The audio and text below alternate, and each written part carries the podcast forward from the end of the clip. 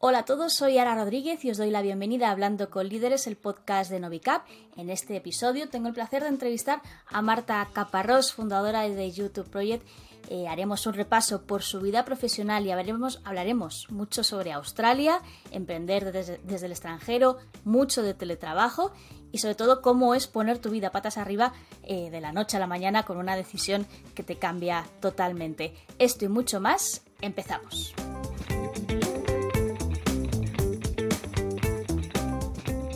Hola, bienvenida Marta, encantada, encantada de tenerte aquí en el, en el podcast de, Novicab, hablando con líderes. Eh, bienvenida a hablar sobre tu vida, sobre cómo es eh, emprender de, en, en Australia y tomar una decisión. Encantada de conocerte. Muchas gracias, Sara. Gracias por invitarme y encantadísima de estar aquí y contaros un poquito mi experiencia experiencia intensa, vamos a decir. He estado, te, conocía desde hace mucho tiempo, no había hablado contigo. Hay gente con que entrevisto que sí que previamente había, había charlado, pero lo cierto es que contigo no había hablado, pero sí que había leído artículos eh, sobre ti, eh, gente que tenemos en común en el mundo del emprendimiento, sí que me han dicho, hablado de, oye, Marta está ahí en, en Australia creando algo muy, muy bonito, pero no, no habíamos hablado y revisando eh, para, bueno, ¿qué le voy a preguntar a Marta? Y viendo tu, tu LinkedIn, eh, digo, uy, si Marta es de mi gremio, del gremio de la comunicación, de los mm. periodistas, me ha hecho mucha, mucha ilusión porque no, no lo sabía. ¿Qué ha pasado, Marta? ¿Qué ha pasado en el mundo de la comunicación?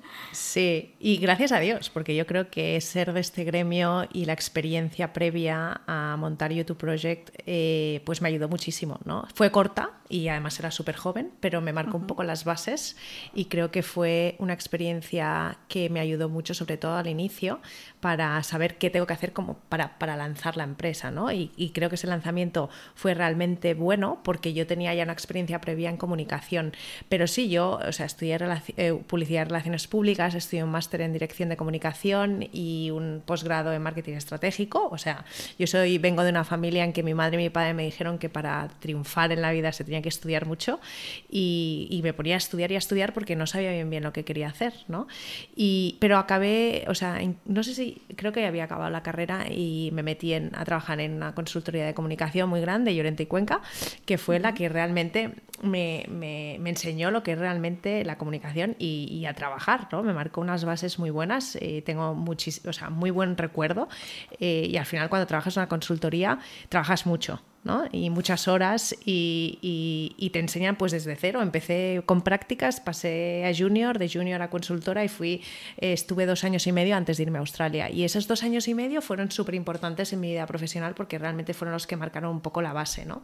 Pero estuvo muy bien echas de menos la, la comunicación comunicación pura, por decirlo de alguna manera, porque ahora sí que es cierto que ahora haces un poquito, eh, todo está basado mm. en eso, pero bueno, lo que es estar ahí, en lo que los periodistas llamamos el lado oscuro ¿no? de, la, de la comunicación, que es corporativa. Es, es, curioso que me digas lo del lado oscuro porque teníamos un grupo hace años con el equipo de marketing y se llamaba el lado oscuro, ¿no? Porque eh, sí, sí. Eh, no, no, falla, ¿eh? No, no falla. Aunque yo llevo mucho tiempo, eh, pues obviamente dedicándome pues a gestionar la empresa, formo parte del equipo de marketing ¿no? y comunicación y estoy en, en las reuniones semanales de marketing porque forma parte de mí, entonces, ha sido algo que nunca he, querido dejar de hacer y soy muy quisquillosa y creo que el equipo de marketing muchas veces eh, les encantaría que no estuviera, porque estoy todo el día cambiando cosas, y, ¿sabes? Soy la típica, pero eh, creo que, es como mi ADN, ¿no? Si no estuviera en esas reuniones de marketing, eh, me sentiría como desnuda, ¿no? Es como que no me meto en todas las reuniones de operaciones o de student support o de visas, pero me meto en, en todas las de marketing, ¿no? Y yo creo que eh, hoy en día una startup eh, sin marketing mm, está muerta y sin comunicación. ¿no? Y yo creo que el, el, éxito de en su momento si YouTube y ahora YouTube Project, el inicio fue el marketing. Y nosotros somos conocidos en, la industria eh, a nivel mundial, no solo a nivel español, sino a nivel mundial, por nuestro marketing, por nuestras campañas. ¿no? Y eso es lo que nos ha ido eh, la comunicación y cuidar esa imagen y esa imagen de marca que tenemos y tal, ha sido lo que realmente nos ha hecho crecer. Quiero preguntarte sobre, sobre dos cosas que has dicho en este tramo que hemos hablado. Em, La primera es, esto último que hemos comentado de la importancia de, del marketing y la comunicación en, en, YouTube Project, que luego hablaremos del proyecto en sí. Quiero preguntarte, ¿es lo mismo marketing y comunicación? O sea, ¿viven en el mismo ecosistema o están completamente separados? Porque sí que es cierto que estamos viendo que hay una especie de, de fusión cuando un periodista no ha hecho marketing ni, ha, ni se ha preparado para el marketing ni a la inversa. Mm. O sea, yo para mí no tiene nada que ver, ¿no? O sea, yo los tengo, eh, yo tengo, y siempre lo decimos, nosotros tenemos como un equipo de marketing de multinacional, le llamamos equipo de marketing, pero dentro hay comunicación, ¿no? Entonces, eh, yo tengo PR, por un lado. También trabajo con Esther, que, que, la conoces, que es la que nos ha puesto en contacto. Y llevo años trabajando con ella, que me ayuda con toda la parte de prensa. Pero mm, yo tengo una persona de PR dentro de, del equipo, tengo una persona específica de inbound marketing, tengo una, una, persona específica de redes sociales, tengo una persona específica de SEO. O sea, es que antes, cuando nosotros estudiábamos hace 15, 20 años, el marketing era algo completamente diferente a lo que es hoy. ¿no? Hoy decir, o sea, para, para ser Tienes que ser, eh, o sea, primero tener muchos contactos porque obviamente no puedes saber hacerlo todo, pero sí que es súper importante tener una visión 360 ¿no? de, todo lo que se necesita saber para, para tirar adelante un, equipo de marketing eh, hoy en día en una empresa que realmente en la que el marketing es muy importante. ¿no? Luego, lo otro que, has comentado es, mis padres me dijeron que que tenía que estudiar mucho para, para triunfar. Después de, de, toda tu experiencia, todos tus estudios, ¿crees que tienen, tenían razón? O, o quizá hay una media verdad en esto, porque sí que se habla mucho de estudiar el máster, el posgrado, el otro máster. Eh, bueno, hay, tenemos como el debate ahora mismo de, de, ese, mm. de, ese, punto.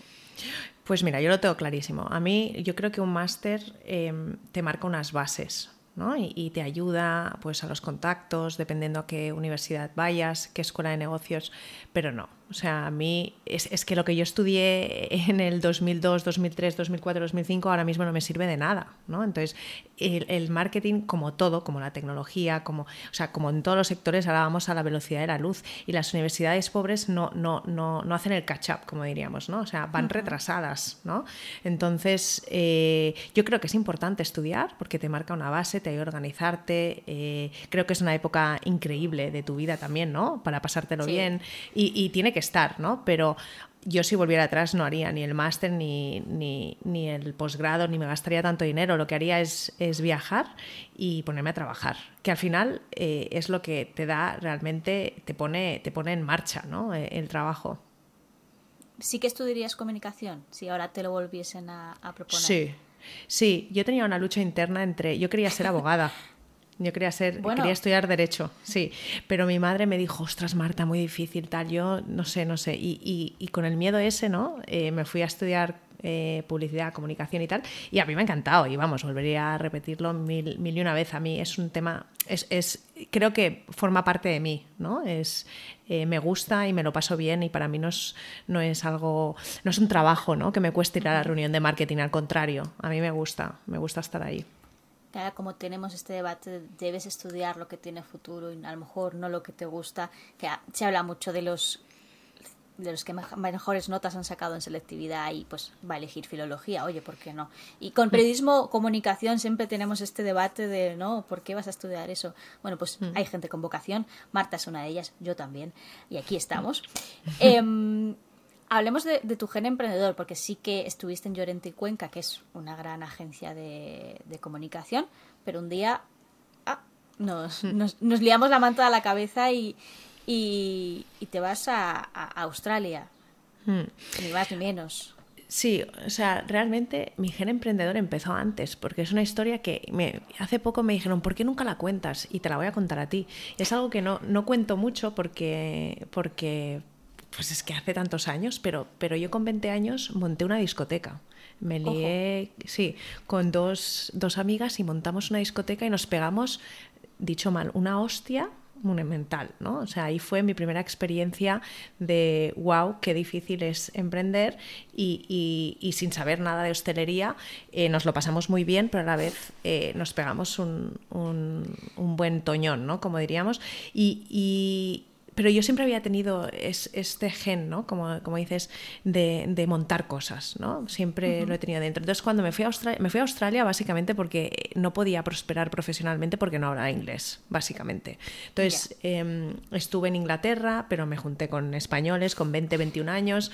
Eh, luego me fui a Sudáfrica y me pasé tres meses eh, de fiesta. Y cuando llegaron a los 25 años, que ya es como que ya se te pasa esta época loca de fiesta y tal, y que te empiezas a preocupar realmente por tu futuro, dije, me voy a Australia, me voy lo más lejos posible para no encontrarme españoles. ¿no? Y así fue como a Nueva Zelanda, ojo, ¿eh? que está un poco más lejos. Sí. o sea, dentro de lo malo.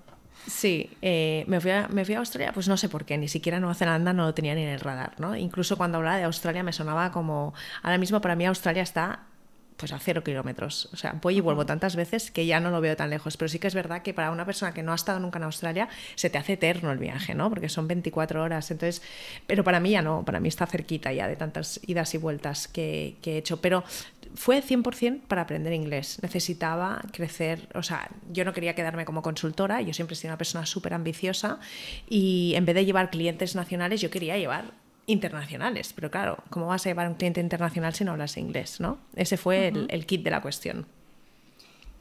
Y como, o sea, entiendo que tomas la decisión, te vas allí, pero, pero ¿bajo qué condiciones? Porque claro, mm. irse a Australia ahora mismo es fácil, bueno, fácil dentro de lo complicado que es irte a la otra punta del planeta, mm. pero a lo mejor hace unos años no era tan normal irse a, lo que has comentado, era Reino Unido mm. o Estados Unidos a lo mejor. Sí, sí, o sea, cuando dije que me iba a Australia, todo el mundo me decía, ¿pero dónde vas? ¿no? era muy lejos, o sea, realmente tampoco conocía a nadie que estuviera allí, ni nada, simplemente quería ver la experiencia. Entonces, yo en Llorente y Cuenca ahorré un poco de dinero y decidí irme pues de mochilera, ¿no? A darme una vuelta por el país, conocer gente, y como no tenía dinero para hacer un curso de inglés ni nada de eso, y aparte me parecía todo carísimo, eh, me, decidí irme pues con una, pues con una mochila y, y hacer buffing, que se llama, que es encontrar un movimiento a través de un blog, empecé a mirar blogs eh, de otra gente que había estado allí, un movimiento de, como no tenía dinero, y vale, la forma más barata de viajar, encontré un blog que hablaba del buffing, que es trabajar en granjas orgánicas a cambio de, eh, pues tú trabajas cuatro horas en una granja y a cambio te dan comida y alojamiento, ¿vale? Y pensé... bueno, es una buena manera. Entonces acabé de lo que siempre explico, ¿no? De Llorente y Cuenca, con traje, cada día bien, ¿no? En la ciudad y tal. Sí. A, a, una granja. Eh, acabar trabajando en granjas, que fue una experiencia, pues ahora mismo lo pienso y lo mejor que he hecho en mi vida, no lo cambiaría por nada, pero en su momento fue duro, ¿no? Eh, no entendía nada de lo que me decían, además me metía en granjas es como si te vas al centro, centro de, eh, pues a, pueblos remotos, ¿no? Además, hablan, pues aquí, por ejemplo, en Cataluña, si te vas a un pueblo remoto, aún habla un catalán aún más cerrado, ¿no? Pues allí igual, un inglés súper cerrado, no entendía nada. Eh, trabajé pues puliendo suelos, limpiando establos, cogiendo huevos, eh, cosiendo ropa, eh, limpiando, cuidando niños, de todo, durante cuatro o cinco meses. ¿Y, qué tal el global de la experiencia? ahora mismo lo valoras bien, pero además de inglés, que entiendo que mm. ahí aprendiste mucho de ese inglés local, ¿qué más aprendiste?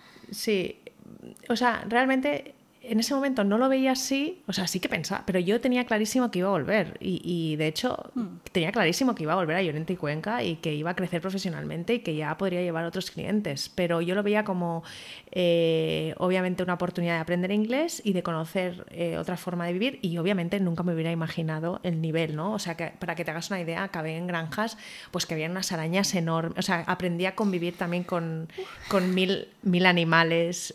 Hombre, es un requisito para ir a Australia, eso lo sabemos todos. Sí, sí, pero que no te das cuenta del miedo que puedes llegar a tener hasta que estás ahí, ¿no? Pero mm, la verdad es que sí fue duro, pero a la vez fue muy divertido, me lo pasé muy bien. Y que si ahora, cada vez que me preguntan, pienso que fue lo mejor que me ha pasado en la vida, porque me di cuenta de la importancia, o sea, de lo que realmente tienes en casa, ¿no? Yo vivía con mis padres, me lo hacían todo. Entonces, mm. el valor de, de las cosas más más cotidianas de tu día a día, ¿no? Eh, y, el no tener que trabajar. ¿Tú sabes lo que es trabajar en una granja? o sea, con ese sol en medio de un campo, sudando, eh, limpiando cuadras, o sea, trabajo físico, ¿no? Eh, era, o sea, me quería morir muchos días, ¿no?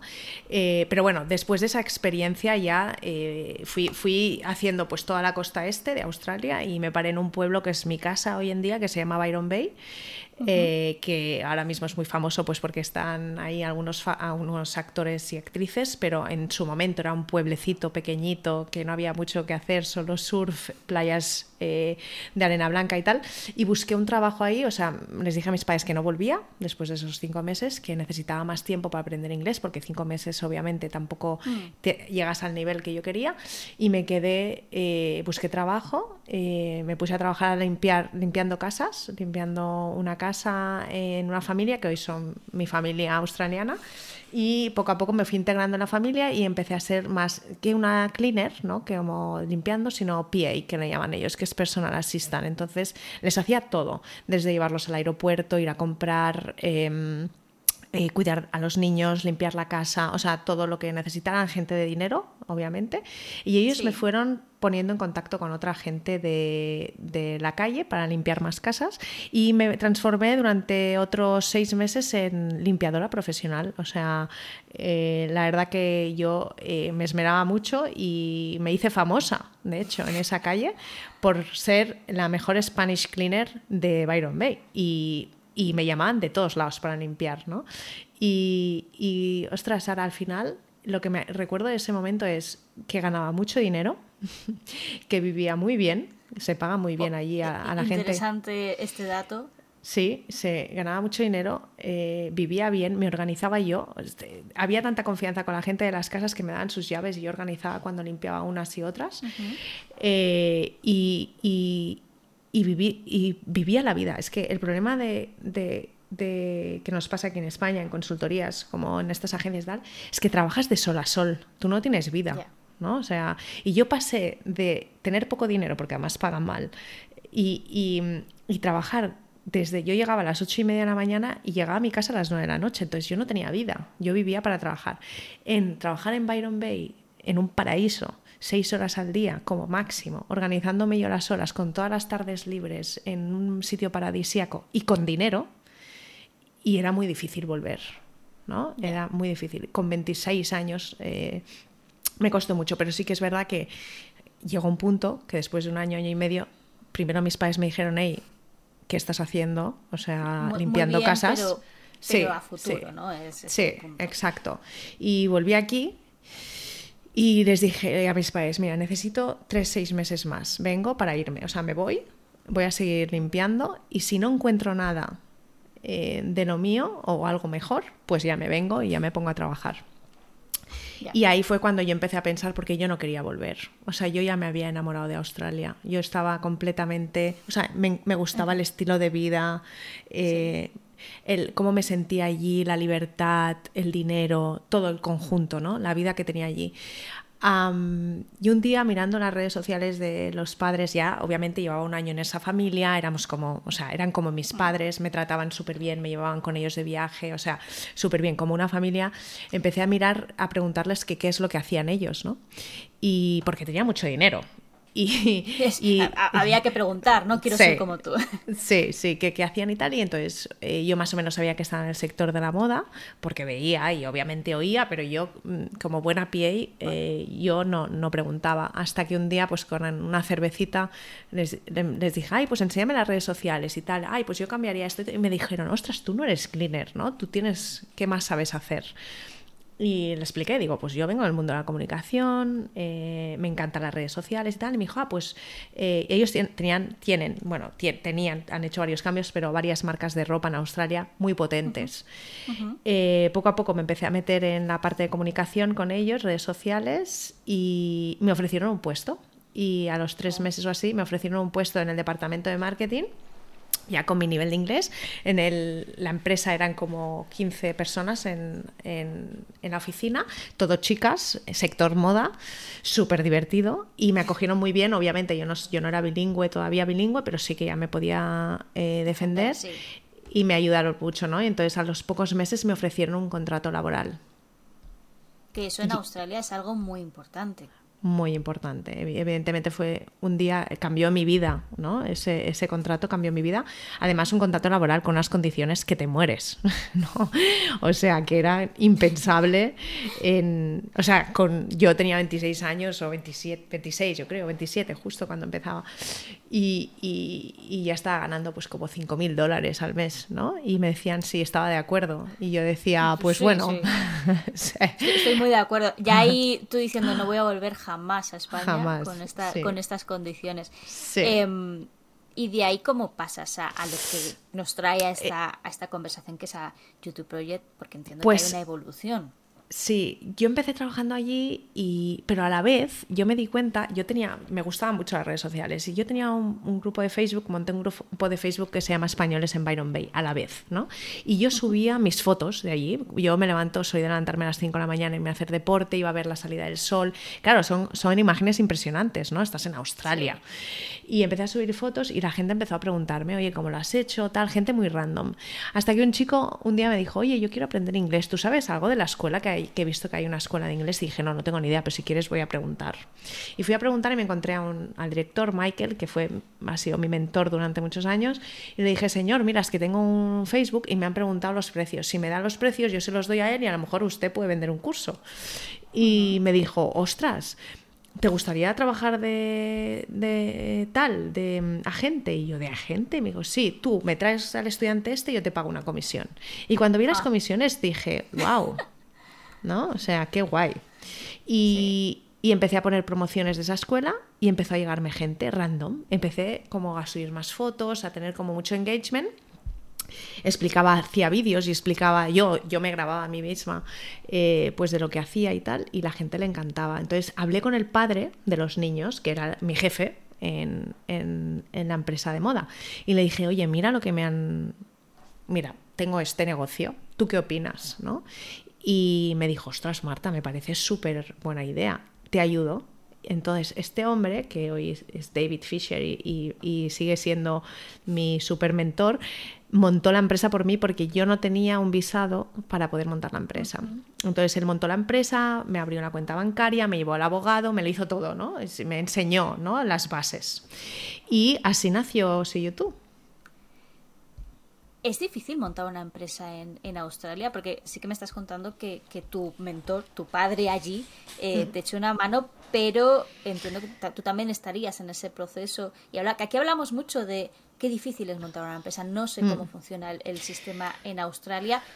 En tu caso, siendo extranjera, complica un poco la situación, pero bueno, ¿cómo, cómo mm. es allí? Hmm. O sea, como extranjero no puedes, ¿vale? Tú necesitas ser residente o tener un visado eh, para poder montar una empresa o tener, ahora mismo los estudiantes, por ejemplo, pueden tener un ABN, que es ser autónomos, y tener tu número de autónomo y es gratuito, ¿vale? Tú no pagas nada por ser autónomo. Ahora bien, si tú eres residente como yo o, o como mucha gente, españoles ahora mismo, es muy fácil montar una empresa, muy fácil. O sea, no necesitas ir al notario ni cosas de estas. O sea, va, es bastante rápido, eh, no tienes que pagar nada, no tienes que poner pues, los 3.000 euros que hay que poner aquí para montar una sociedad. Eh, es, puro trámite eh, online, así que es bastante, bastante fácil. Tomen nota, amigos de, de Hacienda y demás. Eh, ¿La empresa ahora mismo solo está allí en Australia o también os habéis establecido aquí en España? No sé si habéis hecho la, la par. Yo, eh, o sea, ahora mismo la empresa es australiana. Lo que pasa es que yo tengo gente trabajando alrededor del mundo, pero es australiana. Sí, sinceramente, eh, como yo vivo en Australia y todo lo tengo en Australia y hoy en día pues estamos interconectados todos teletrabajando, pues no veo la necesidad real de tener una empresa en España. Eh, ¿Cómo son esos primeros pasos de YouTube Project? Porque pasas de tener una, un canal de Facebook, un grupo, a, ojo, tengo una empresa en Australia con 27 mm. años. Tus padres estarían, eh, no, sé cómo estarían. Eh, la verdad que, que el primer año fue fue bien, o sea, fue bien en el sentido que monté con, con los, las comisiones de los primeros estudiantes, monté la web, con las comisiones de los segundos estudiantes monté equipo, es decir, nunca he invertido eh, dinero o sea, no tengo socios, no tengo inversores, no he levantado nunca dinero y todas estas cosas que ahora hacen las startups. Eh, ha sido siempre de dinero que yo ya tengo, lo, he reinvertido dentro de la compañía. Eh, me ayudó muchísimo el primer año mi background de comunicación. ¿no? Yo tenía todos los contactos de Llorente y Cuenca, claro, llevaba dos años y medio hablando con periodistas, con lo que, que hice es montar una nota de prensa yo misma y enviarla a mis contactos que tenía y salí pues en el confidencial, en expansión, en todos los medios principales. ¿Qué pasa? Que eso me, me catapultó, ¿no? Salir en la prensa y eso te gustará que te lo diga, pero es que es una realidad y yo lo digo siempre que voy a, la universidad, eh, los que digan que la prensa está muerta están muy equivocados, ¿no? O sea, simplemente hay que saber utilizarla y, y si tú tienes una buena noticia y sales en los medios de comunicación y en el papel, no solo en el online, en el papel, eso funciona y funciona mucho, depende de qué medio y a, qué público te dirijas, pero para mí la prensa es fundamental, ¿no? Y yo lo sabía y, y, gracias a esas entrevistas que tuve al inicio salir en los medios de comunicación me catapultó de tal manera que tuve que de repente coger gente, amigos, ¿eh? que ese fue un gran error, eh, meter amigos, ayudarme, porque me llamó, por ejemplo, me acordaré siempre en una entrevista que tuve con Espejo Público, eh, con Susana Griso, y salir ahí la mañana siguiente tenía 3.000 emails ¿no? de gente pidiéndome irse a Australia. Entonces eso me, puso como las pilas a buscar gente y, y, ese fue el inicio y fuimos creciendo poco a poco. y, poco a poco también desarrollando la estructura y cómo quería trabajar, porque es que al final yo nunca me imaginé, o sea, yo no sabía que estaba montando una empresa y nunca me imaginé que acabaría como está ahora, ¿no? Entonces decidí que sería online, que quería vender online, vendía yo cursos a través de Skype en ese momento, porque era Skype, y a través de redes sociales. Tenía clarísimo que no quería estar en una oficina, estaba traumatizada con el tema de, de la oficina en la consultoría, el tráfico, las 12 horas ahí encerrados y tal. Eso sabía que no era lo que yo quería para mí, ni para nadie que trabajara para mí sin duda, volviendo al tema de la comunicación, luego hablábamos de las oficinas, que es un tema ahora mismo que se habla, se habla bastante por motivos evidentes. Eh, hay dos puntos. No hay nada más eficiente que salir en la televisión y más en un programa de, del estilo de Susana Griso porque tiene mucha audiencia. Y luego, buscando entrevistas o gente con la que habías hablado, vi una, creo que era un blog una entrada de un blog tuyo en la que hablabas de una entrevista que decían que eras millonaria, pero en verdad, en verdad no. bueno, a lo mejor sí, ¿eh? No, no, no íbamos a decir. Que, me, me, me ha hecho mucha gracia porque sí que es cierto que los periodistas a veces liamos mucho los titulares, pues eso, para contar esa historia que está detrás y llamar la, atención, pero no sé qué supuso para ti eh, ese, ese titular famoso que, mm. bueno, pues yo lo he leído, pero bueno, si no lo puedes contar para, para que la gente lo sepa. Y la importancia de, oye, mira, a lo mejor tampoco está tan mal, ¿eh? Mm. Em, a ver, eh, el titular era de granjera multimillonaria. Y, ponían a mi foto. Ya me has, me has comprado, ¿eh? claro. Ya, me Sí, entonces, claro, era un medio como ese moda del país, te puedes imaginar. Eh, de repente estaba en casa, obviamente salió por la mañana y yo estaba en el sofá de mi casa de noche en Australia y empecé a ver que LinkedIn como tenía 50 mensajes, 100 twitters, 200 eh, Facebook, o sea, WhatsApps, pero, pero te lo digo, en en cuestión de segundos, ¿vale? O sea, fue muy heavy. Mm. Y yo pensé, ¿qué pasa? Entonces mis amigas me dijeron, joder, Marta, ya pasarás unos millones, o sea, ya la broma, te lo tenías, Marta, Qué callado te lo tenías, multimillonaria. Y yo digo, ¿pero qué dicen? Entonces le doy al clic y veo el artículo que, que obviamente yo llamé a la periodista y le dije, pero, pero, pero, pero ¿cómo pones eso, no? Y me dijo, Marta, ese no es el titular que yo, yo había puesto. Bueno, esto suele, pasar, ¿no? Sí, sí, sí que lo cambian. Em, entonces, eh, sé también mucho de, eh, o sea, muy en el mundo de la comunicación porque mi marido es periodista del país. Ah. Entonces, sí, lo tengo en casa. Entonces eh, le, dije a mi marido, oye, ¿tú conoces a los de Semoda? Y me dice, a ver, son externos, pero puedo llamar. Y digo, llama a la chica y diré, por favor, que cambien ese titular, que, que es que no es verdad, además, ¿no? O sea, es que es falso, ¿no? Y, cambiaron de granjera a, millonaria en vez de multimillonaria. Ah, bueno. Sí. Millonaria, pero no mucho, ¿no? Sí, sí. Y ya nos comentaron que no, que no lo podían cambiar porque era lo más leído en el país, eh, en la web del país. Entonces lo dejaron y por, durante unas horas fue súper estresante, no, ni siquiera podía dormir porque se estaba dando una, una imagen, o sea, realmente no me gustó, ¿no? Porque es que es falso. O sea, si fuera millonaria no estaría trabajando eh, todos los... ¿No? O sea, yo no soy millonaria. ¿Qué, haría si fueses millonaria? Nada. O sea, es el, exacto, la respuesta. Eh, sí, ya le decía, estaría tomando caipiriñas en las Maldivas, si no es el caso, ¿no? Em, el, tema es que si lo miro en la parte positiva al cabo de unos días, pues obviamente me trajo cosas buenísimas. ¿no? Eh, a nivel de comunicación eh, salió en todos lados y luego conocí a mucha gente que con empresas que quería que les invirtiera, que luego yo les decía, oye, que yo no tengo dinero para invertir, pero me encanta la idea de tu empresa. Entonces empecé como a hacer otros contactos y, mucho networking que me, que me fue muy bien. O sea, dentro de lo que cabe, eh, lo que decimos, ¿no? Eh, aunque hablen, como lo decís los periodistas, que siempre, no los periodistas en general, pero se dice mucho, ¿no? Este dicho de, aunque hablen mal, ah, ¿no? Que hablen mal, o sea, que hablen aunque sea mal o algo así. No, no recuerdo el refrán, pero sí, pero sí, Algo así. Que tampoco es el caso, porque no era malo, pero no era real, 100%. en cambio, en sí, la entrevista, o sea, lo que era el report, el reportaje, era buenísimo. O sea, explicaba, realmente era buenísimo, pero el titular era un poco engañoso sí.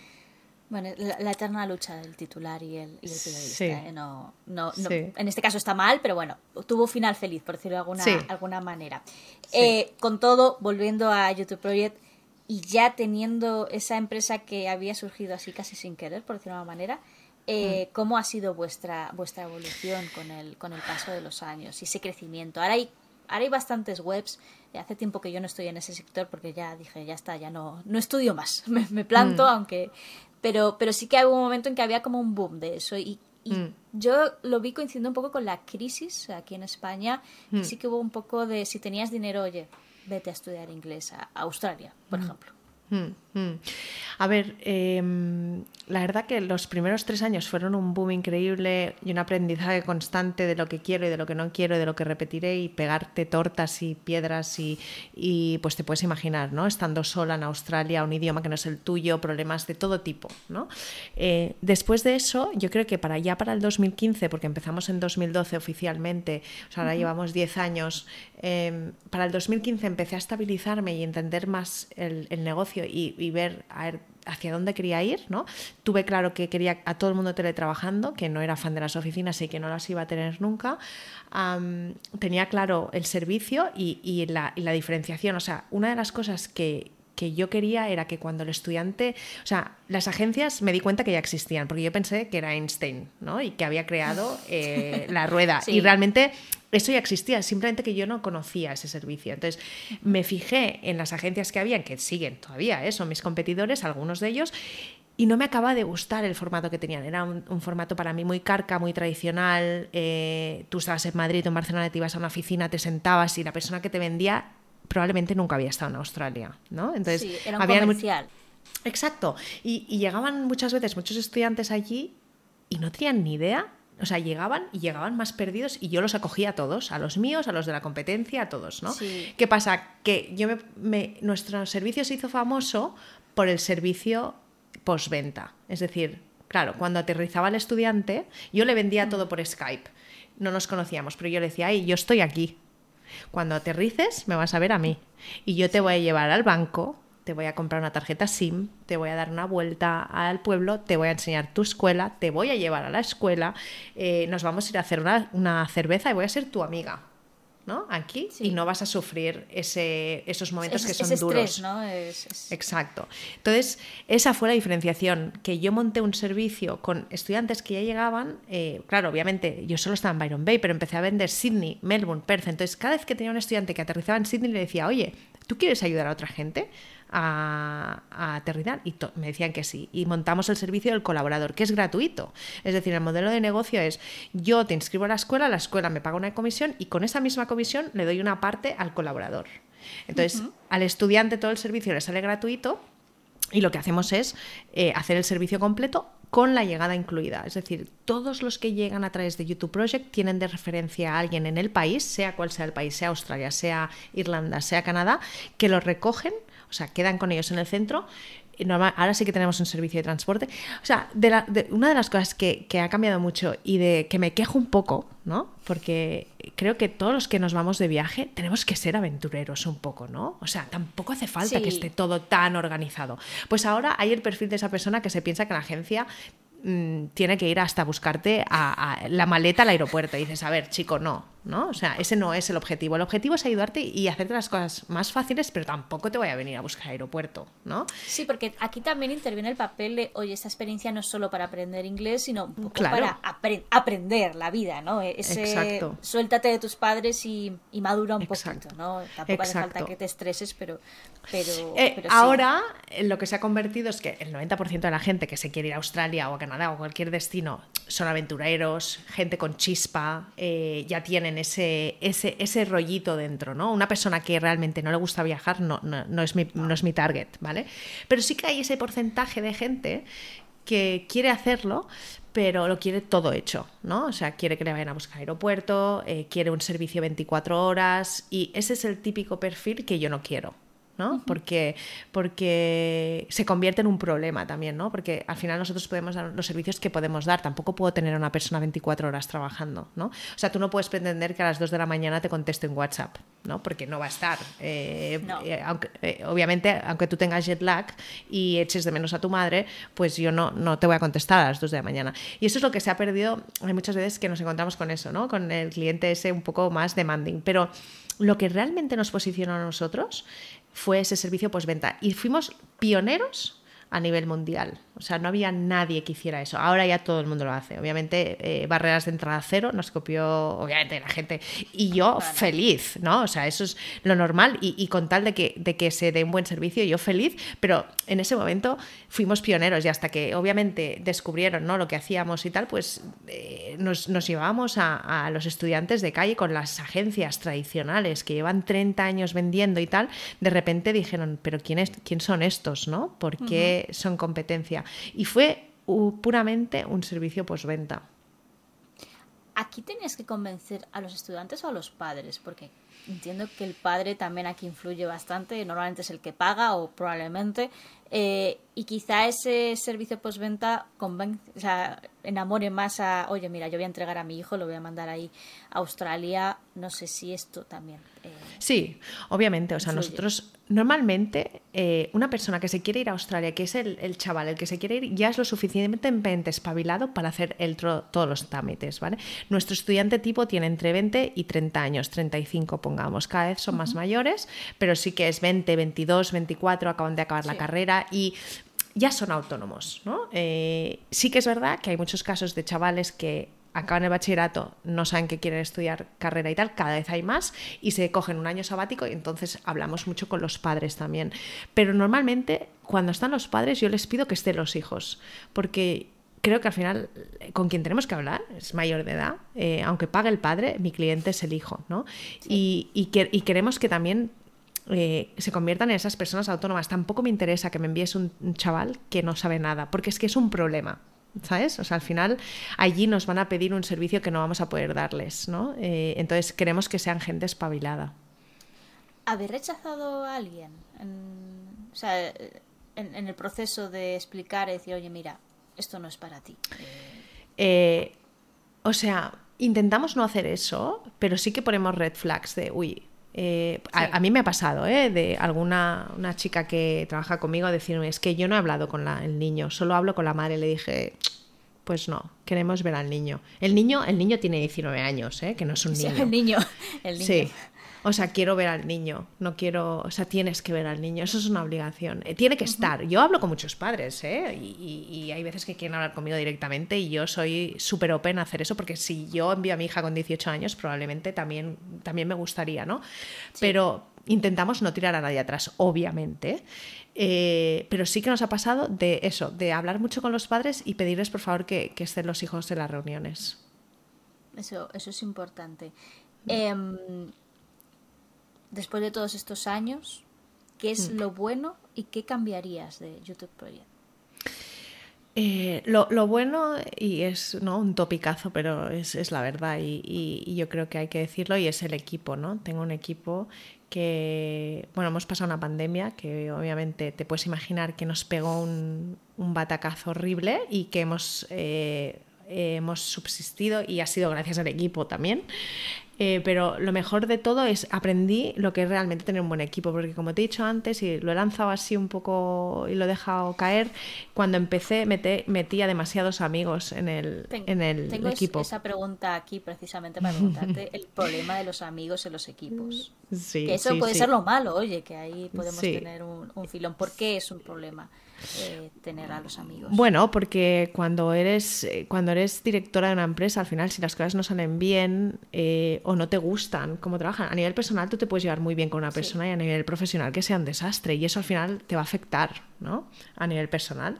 Y si tú tienes que decir a una persona que, ah, está- como en la amistad estáis al mismo nivel, pero luego en el trabajo tú estás por encima y tienes Sí. que decirle algo que no le gusta, pues eso genera tensiones, obviamente. Y, y eso me pasó mucho. ¿No? Y al principio empecé a meter gente, obviamente, yo no sabía ni lo que era contratar, o sea, era, lo más lógico era coger eh, gente.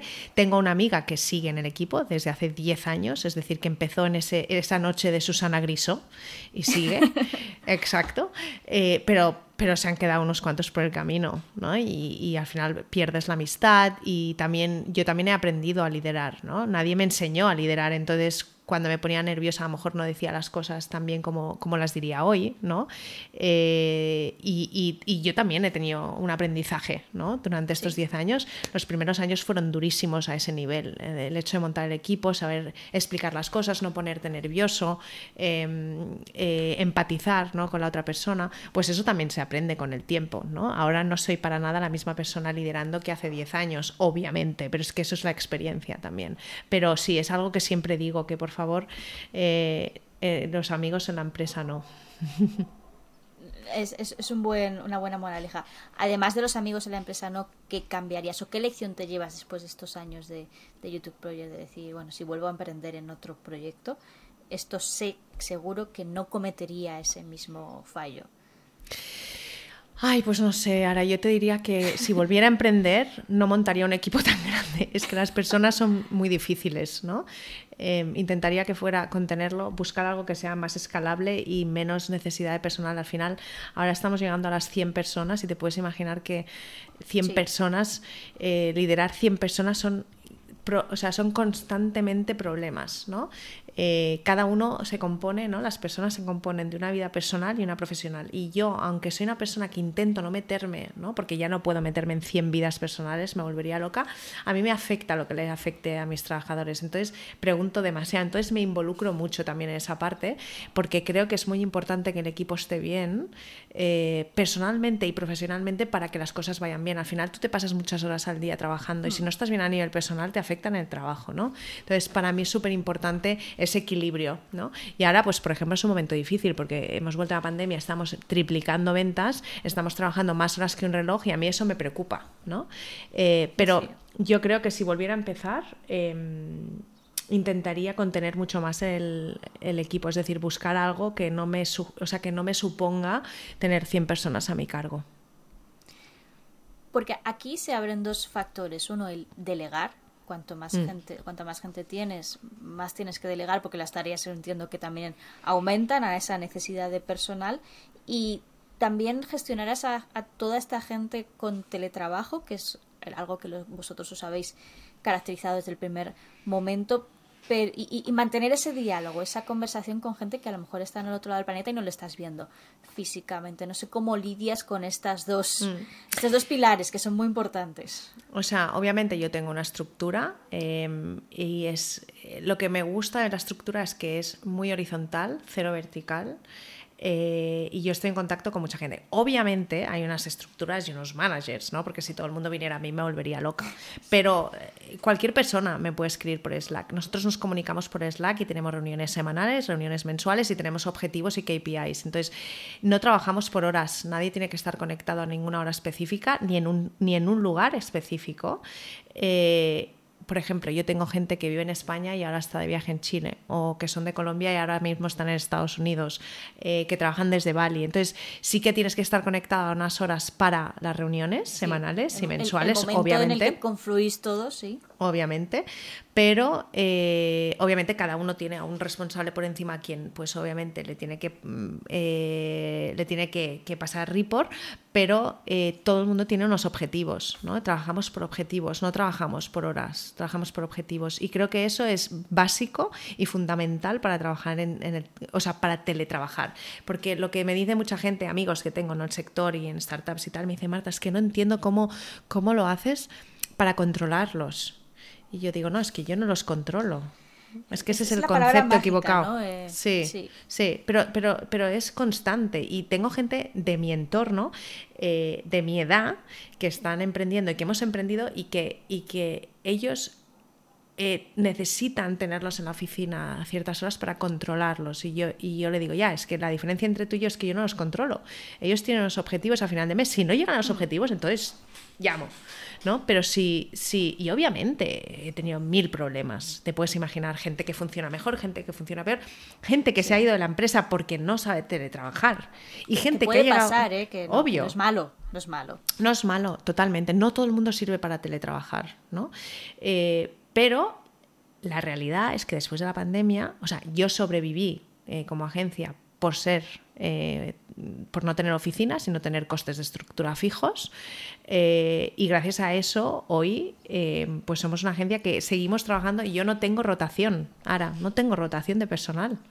Porque la gente un tema que se habla mucho en muchas startups, de hecho es como un tema silenciado, la rotación, precisamente por esto que, por, el, quemarse, ¿no? El estar ahí y terminar hasta, arriba, ¿no? ¿Sabes? Una de las cosas que me llaman mucho la atención, porque hago las cosas muy diferentes, ¿no? Em, y una de las cosas que yo tengo muchas mujeres y muchas con hijos, muchas, que es el típico perfil que a muchas startups que nadie quiere y es una desgracia, ¿no? Yo soy, em, o sea, estas cosas son, me, realmente me, me, pone muy nerviosa porque al final una mujer que tiene hijos no tiene nada que ver con, con lo profesional que pueda llegar a ser, ¿no? Obviamente tiene unos handicaps que pueden ser de horario. Entonces, yo tengo muchísimas mujeres que teletrabajan y si a las 5 tienen que ir a buscar a sus hijos, o a las 4 o a las 3, me da igual. Y si quieren trabajar a las 11 de la noche, me da igual. Y si quieren trabajar a las 6 de la mañana, me da igual. Y eso es lo que hace que no tenga rotación, que yo cojo a mucha gente y les dejo que tengan una vida personal y profesional. Y en la profesional que se organicen. Yo, por ejemplo, soy una persona que soy la, la mejor trabajando a las 5 de la mañana. Yo de 5 de la mañana a 1 a 2 del mediodía soy una máquina, ¿no? Y me puedes pedir... Ya dices, ya está. Luego ya no. Luego ya no. Yo por la tarde, obviamente que trabajo, em, pero escucho, me pongo los cascos, entro en una reunión, salgo de una reunión, pero no ejecuto nada, ¿no? No, no tomo decisiones. Y las decisiones las tomo por la mañana. Si a mí me hicieran trabajar de tardes y empezar a las 9 de la mañana o a las 10 de la mañana, es que pierdo cuatro horas vitales de mi vida de, profesional eh, muy importantes. ¿no? Entonces, eh, ¿por qué obligar a la gente a trabajar en horarios en los que no son productivos? Sí, sí es, un buen punto, eh, realmente. Mm, y el control. y el control, que no necesariamente hay que controlar a los, empleados siempre y cuando cumplan con su, con su trabajo. lo, hemos estado hablando durante toda la entrevista, se ha mencionado mucho la pandemia, obviamente, la pandemia nos ha comido a todos. ¿Cómo, cómo fue para vosotros y, cómo está siendo ya este salto? Ya parece que estamos saliendo, teóricamente, mm. pero bueno, eh, ¿cómo, ¿cómo lo afrontasteis? Mm. Pues fue un desastre, porque nosotros estábamos, para que te hagas una idea, ahora yo en, pues mira, hasta que llegó la pandemia, que fue 2020, ¿no? Yo llevaba desde el 2012 ocho años. En ocho años nunca había tenido pérdidas, números rojos, nunca, ni un mes, nunca. Claro, eso que hizo que yo durante muchos años ahorrara. Obviamente yo ahorraba para montar una plataforma que estoy montando ahora, eh, que tuve que parar en su momento, y nunca me imaginé que me gastaría todos mis ahorros en una pandemia. ¿no?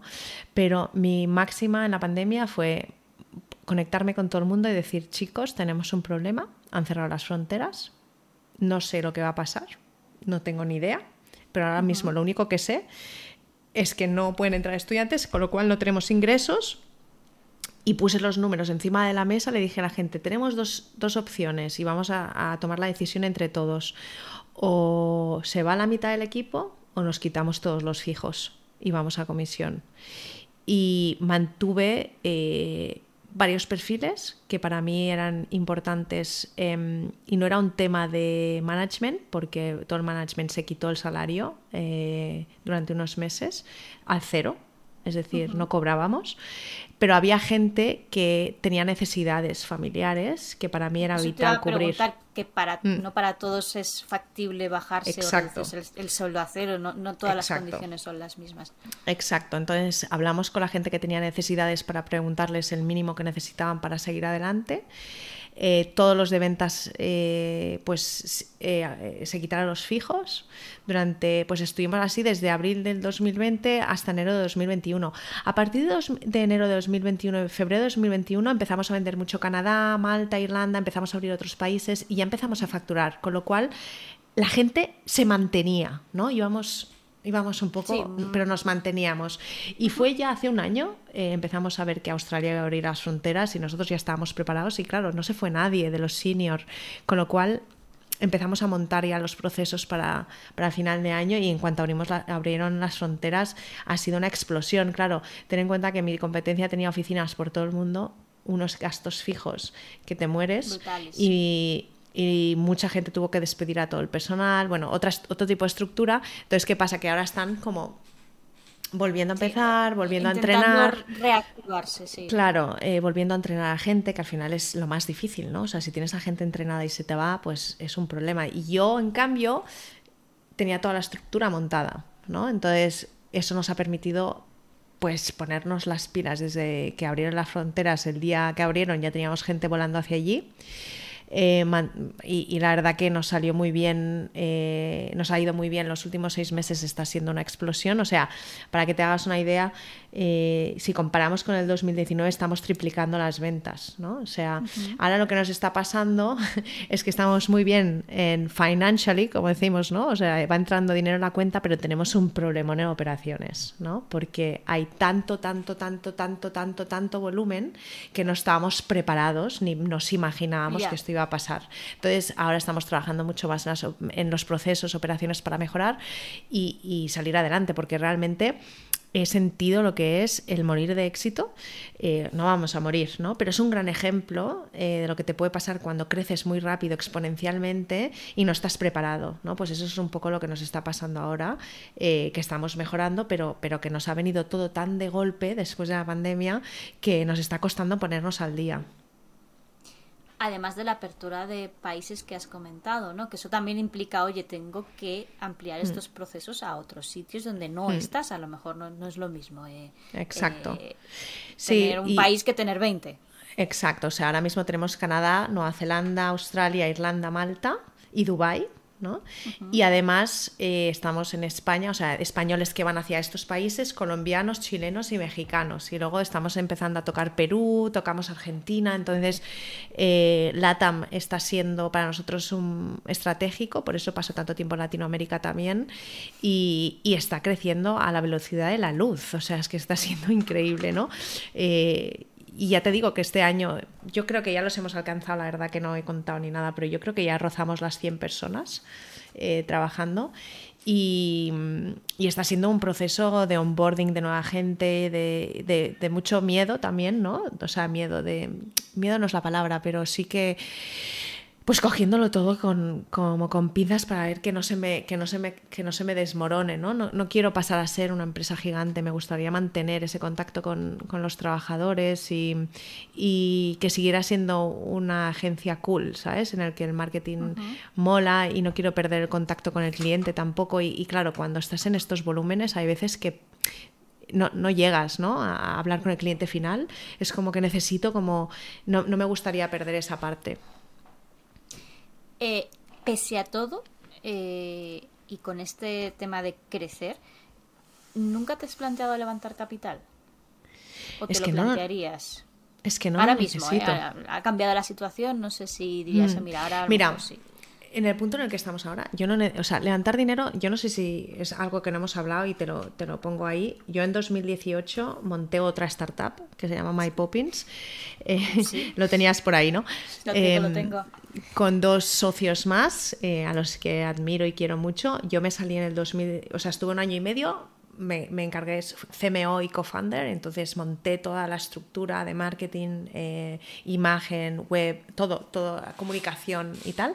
Y al, al, año y medio me salí porque me quedé embarazada y, y, y tenía que sea, necesitaba foco, una a la otra, no, no podía. Eh, estabas emprendiendo en otro sector, vamos a decir. Eh, exacto. Era otro ¿no? tipo. Exacto. Entonces, allí aprendí mucho de la parte de plataforma tecnológica, eh, de las automatizaciones, del inbound, y todo eso es lo que estamos incorporando ahora. Entonces, yo tengo un proyecto ahora mismo en YouTube Project, va a haber un antes y un después. Estás hablando con el antes, uh -huh. pero va a haber un después, eh, creo que entre enero y marzo van, vamos a presentar una nueva plataforma en la que yo llevo años pensando, lo que pasa que eh, no es tan fácil, eh, primero, sí. si no quieres tener capital, o sea, no quiero tener inversores, no quiero levantar dinero, ya lo hicimos en My Poppins, estuve, me encantó la experiencia, quería vivirlo, levantar un millón de euros y tener socios y tal, y la respuesta es que no me gustó. Y, y no lo quiero para YouTube Project. Entonces, mientras pueda, no voy a levantar dinero. Entonces, lo que he hecho es, en vez de montar, podría haber levantado un par de millones y haberlo hecho en tres meses, prefiero hacerlo en tres años y hacerlo sola. ¿no? Entonces, eh, yo ya llevo muchos años eh, pensando en esta plataforma. Eh, empeza la empezamos en, en, 2019, la tuve que parar en pandemia, estuvimos un año y medio sin, sin invertir en tecnología por motivos obvios, ¿no? no tenía uh -huh. que invertir en el equipo y ya desde hace, desde septiembre de 2021 empecé a invertir de nuevo y eh, poco a poco y ahora que tengo dinero estoy realmente poniendo dinero y en principio estará, dará, o sea, lo están, los de, desarrolladores están en Sydney, eh, se lleva todo desde Sydney um, y, está previsto la versión 1 para enero y creo que va a haber un cambio ahí eh, de negocio eh, y pasaremos de ser una agencia, ¿no? Una agencia sí. de estudios a ser una plataforma tecnológica con todo lo que eso conlleva. ¿no? Eh, y creo que va a haber un gran cambio ahí, eh, que yo llevo años eh, pues esperando y, y que creo que, que, realmente nos va a ayudar mucho en procesos, en cómo hacemos las cosas, en automatizar y en ser mucho más eficientes. Además de esta plataforma, que es como la evolución de YouTube Project, ¿Te plantearías en otro momento crear algo nuevo, como en su momento My Poppins? Que no sé si hay algo de ti en esa fundación de, oye, mi época de limpiar, porque My Poppins se dedica a eso, a, a, mm. a buscar gente para limpiar. Eh, no sé si hay, dirías, oye, mira, esta idea me ha rondado la cabeza, no es que la vaya a hacer, pero oye, mira, me parece interesante. Mm, yo siempre tengo ideas en la cabeza. Yo, yo ahora cuando me dice, hay gente que me dice que no tiene trabajo, yo pienso, ¿cómo puede ser? Si es que yo montaría 50 empresas por, al mes de ideas, de cosas. O sea, yo soy así, soy ahora mismo. Eh, intento no desfocalizarme, ¿no? Y, y, si quiero emprender, emprender dentro de YouTube Project. Por ejemplo, en la pandemia me aburría y monté Japón, ¿no? Y, y, y ahora tengo japoneses, tengo un equipo japonés que vende a Australia, ¿no? Y focalizo, e intento emprender dentro de mi propia empresa, ¿no? Eh, uh -huh. Porque lo de My Poppins estuvo muy bien, pero también me enseñó a tener socios y a saber lo que es estar, no, no, estar y no estar de acuerdo con tus socios. Y, y, la parte que tú dices de limpieza, que tiene mucho que ver, yo estaba como muy, ¿no? Cuando una startup está muy focalizada en el dinero. ¿no? En, sí. en, levantar dinero y luego en intentar rentabilizar. ¿no? Yo me focalizaba mucho en esas señoras, ¿no? Eh, que es un tema muy polémico ahora mismo respecto al tema de las mujeres de la mm. limpieza, pues bueno, eh, y, y, tú lo has comentado, tú cuando estabas ahí en Australia, pues cobrabas y vivías muy bien. Oye, ¿por qué mm. no puede pasar esto en otros sitios, no? Mm. Exacto. Lo que pasa es que en estas plataformas y muchas startups de este tipo de marketplace, los márgenes que tienen son demasiados pequeños. Entonces, ¿qué pasa? Que tiran por todos lados, ¿no? Entonces los afectados, ¿no? Siempre acaban yeah. siendo. Y eso es lo que para mí tenía un punto ahí que, que no iba con, con mis valores y, y, tuve que desmarcarme un poco. Y, y creo que Aleix y, y, Rubén, que son mis socios y, tenemos una buenísima relación, hicieron un trabajo excelente y la experiencia que tuve fue brutal, ¿no? Uh -huh. Pero me pasa que yo el tema, o sea, la filosofía de empresa, los valores y tal, es que lo tengo como forma parte, es muy importante, es lo mismo que te he dicho con el equipo yo me preocupo por el equipo. Son 100, sí, pues que es que sé exactamente los 100 quién son, ¿sabes? Y, y me, no me, no, me preocupa mucho y me quita el sueño.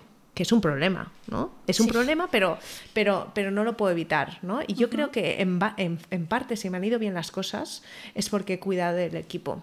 Si no cuidas del equipo, sea el equipo, sea esas señoras, sea quien sea que forme parte de, de tu empresa, eh, es que no te van a ir bien las cosas. Como última pregunta, ¿crees que en general la gente se preocupa por su equipo? ¿O vivimos ahora mismo un momento de tensión eh, respecto a esto? A ver, hay una diferencia brutal, ¿no? Y es lo que te digo. ¿Por qué no levanto dinero? Porque no quiero que nadie me diga lo que tengo que hacer. No quiero tener gente eh, pidiéndome reportes o que me pida que quiere que esta persona venda más o, o apretar, apretar, apretar. Al final tú puedes apretar. Yo apreto. Cuidado, yo soy CEO de una empresa de 100 personas, necesito una facturación y apreto. Pero apreto hasta donde sé que puedo apretar, no más. ¿no? Entonces, Hasta donde sabes que puedes pedir, ¿no? Porque pedir Exacto. lo imposible es, absurdo. No, y si pides lo imposible, al final se van a ir tú mismo. Sí, claro. ¿no? Pero se frustran, ¿no? Es como, me estás pidiendo algo que no puedo, no te lo puedo dar, me genera ansiedad. Exacto. Yo justamente estaba hablando con una chica otro día y me decía, es que no me dejan hacer teletrabajo y estoy cada día una hora en el, en el, en el coche y realmente no tiene que ir a oficina para nada. Y yo pienso, ¿en qué cabeza cabe de un CEO que quiera que esa persona se pase una hora para llegar al trabajo en el tráfico, que ya llegas mal, ¿no? Porque tú ya mm. llegas estresado. ¿En qué, ¿En qué cabeza cabe que eso puede ser positivo para la empresa? No, no lo entiendo. Y, y este, esta mentalidad está en muchas empresas, en muchas startups. Eh, de, en My Poppins estaba, ¿no? Yo tenía mi equipo de marketing, podía trabajar desde casa. Todos los demás trabajaban desde la oficina y eso generaba tensiones, obviamente. ¿no? Porque, sí, porque ahí está la diferenciación de porque yo sí, yo no, cuando en verdad nuestro trabajo no. Exacto, pero es que ¿para qué, ¿para qué voy a tener un equipo de marketing en la oficina? ¿Para qué? Si tú estás en Australia, además. O sea, es que no tenía ningún sentido, ¿no? Entonces, esa era una lucha también. Y es, sigue siendo, o sea, ahora mismo, pues el CEO de My Poppins, que es íntimo amigo mío, está en otra empresa y sigue teniendo esas oficinas y todo el mundo ahí metido y tal. Y fui a las oficinas otro día y dije, ¿cómo te gustan las oficinas, no? O sea, es como forma parte de, su forma de ver eh, y su cultura y su, filosofía de empresa y la mía, ¿no? Y está bien, ¿no? Cada uno que haga lo que quiera con su empresa, pero si realmente le genera un estrés al trabajador, entonces ¿qué te aporta? ¿No? No entiendo. Mm. Al final del día no va a ser bueno para, ninguna de las partes. Pues Marta, me quedo con, esta filosofía de preocuparse por, por, los trabajadores y por tu equipo, que al final es lo que el ADN de, la empresa. Muchísimas gracias eh, por habernos contado toda tu aventura en Australia. Espero que no te hayas encontrado muchas arañas a lo largo de tu vida. Tengo terror a este, a este momento, si algún día voy a Australia. Em, y nada, muchísimas gracias por estar aquí en el podcast hablando con líderes y espero encontrarte, no sé si en Australia, en Latinoamérica o aquí en España. Seguro que em, nos veremos. Y, ponernos cara, física y, hablar. De verdad, muchísimas gracias, Marta. Gracias, gracias, Sara. Gracias. Hasta luego. Y a nuestros oyentes, muchísimas gracias por estar aquí. Eh, nos escuchamos en el siguiente podcast de Hablando con líderes de, de Novicap. Un saludo y hasta luego.